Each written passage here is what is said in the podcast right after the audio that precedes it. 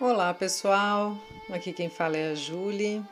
Estamos lendo o livro O que Fizemos das Crianças que um Dia Fomos, de Walter Ribeiro. E hoje vamos ler o último capítulo, que é a conclusão do livro. É, acredito que a, é bem curta a conclusão.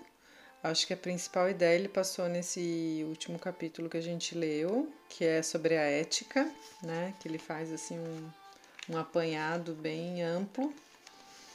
É, e agora ele finaliza com algumas palavras aqui que diz assim: Nada melhor para uma conclusão ou um pseudo final é a insistência, é tentar, é manter o clima e essência deste livrinho. Ou seja, tentar com todas as nossas forças manter o contato com a criança que ainda grita em algum canto de nós mesmos, a reanimar, a manter aceso o contato com ela como tentávamos manter a preciosa fogueirinha de gravetos daquele tempo e com isso resistirmos aos relógios reais e a todas as outras tentativas de adulterações de nosso mundo mágico. Você já se flagrou aprontando como uma criança? E, para fazer isso como exercício de busca de si mesmo, Parece-me que nada melhor do que voltar ao nosso tempo de contar historinhas ou causos. Aquele tempo não era nem o tempo que estávamos vivendo, nem o tempo de nossas histórias. O artista certamente está sempre mais perto dessa pureza do que a maioria de nós. As nossas brincadeiras e histórias sem fim eram os únicos territórios existenciais em nossas cabecinhas em formação conflituosa. Por exemplo, pelo menos nas cidades pequenas, nós meninos, do meu distante tempo, sentados no meio-fio, sarjeta para nós, adorávamos as historinhas que contávamos uns aos outros. Repetindo, o tempo não era nem o tempo que estávamos vivendo, nem o tempo de nossas histórias. E só quando algum relógio mecânico ou biológico da mãe ou do pai menos paciente entrava em cena, por meio dos seus gritos, é que acontecia o ponto final de nossos deliciosos tempos sem tempo, os sonhos, devaneios vivificantes, vivificantes e infindáveis. Hoje, para a maioria de nós, o perverso tempo adulto do relógio chegou, e o tempo sem tempo daqueles sonhos ou se foi, ou é cada vez mais obstruído por deves ou tens que. O tal princípio da realidade, inexoravelmente, foi se instalando fortemente naquelas cabecinhas em formação ou formatação. E realidade é coisa séria Nenhum adulto que se preze pode se afastar desse ambíguo, nebuloso e onipresente marco inexorável. Assim, poucos felizardos teimam em manter viva em seu coração a criança livre que foram, mesmo que seja em algum cantinho recôndito, distante protegido das múltiplas pressões para que se enquadrem na tal da realidade.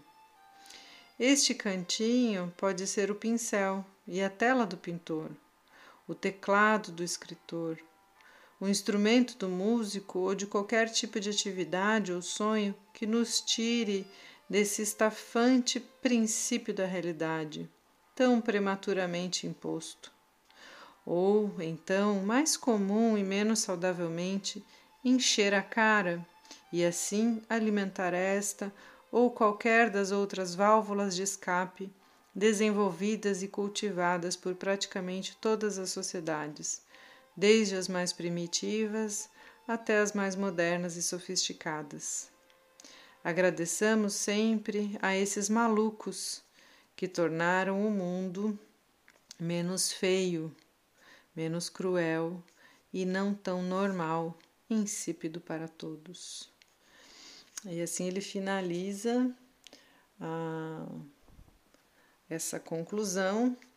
E aí ele diz, né, para a gente acessar então essa criança através talvez da arte, ou ele cita ainda que muitas pessoas tentam acessar essa, essa leveza da criança a partir da, de beber, de encher a cara, né, que aí acaba fazendo coisas assim muito mais, digamos, irresponsáveis, acessando então essa essência de, de criança, enfim, sem os tanques e devs dos adultos, né?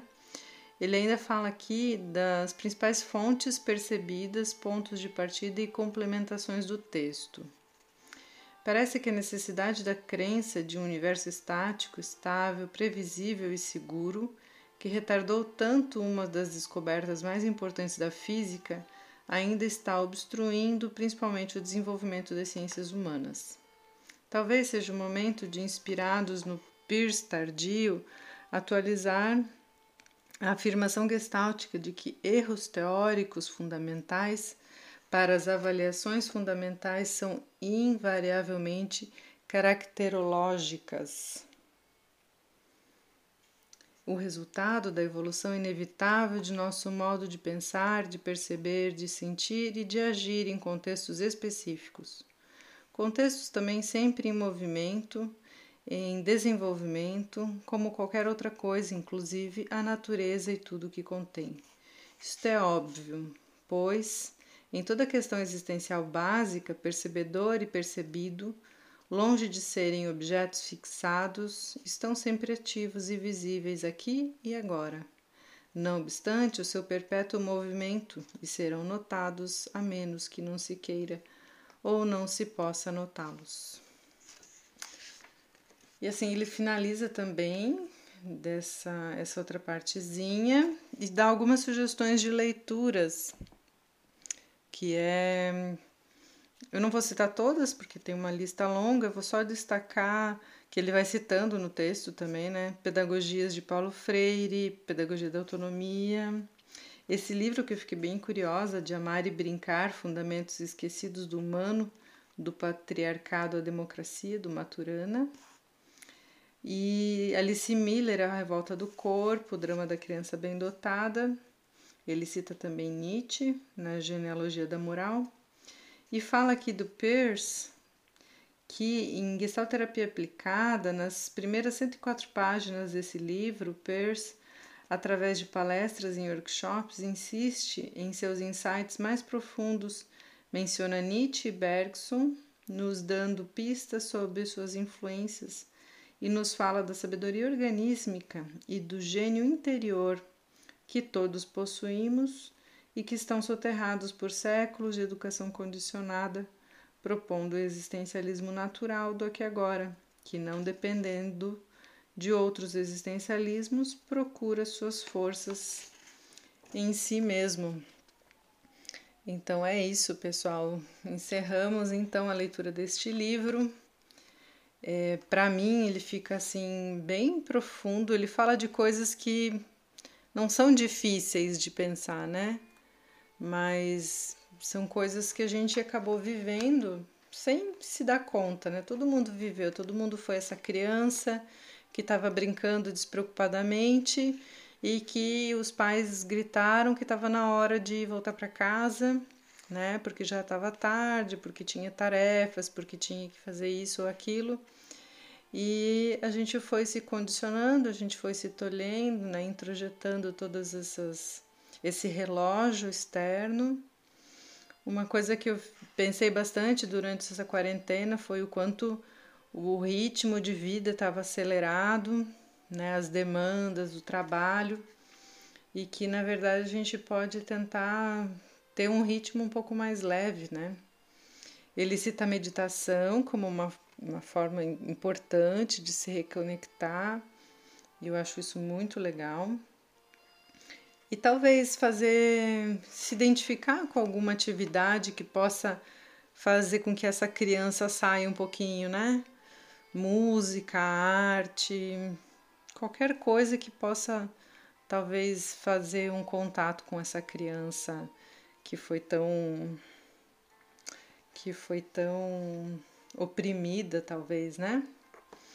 Espero que vocês tenham lindas reflexões e até o próximo livro.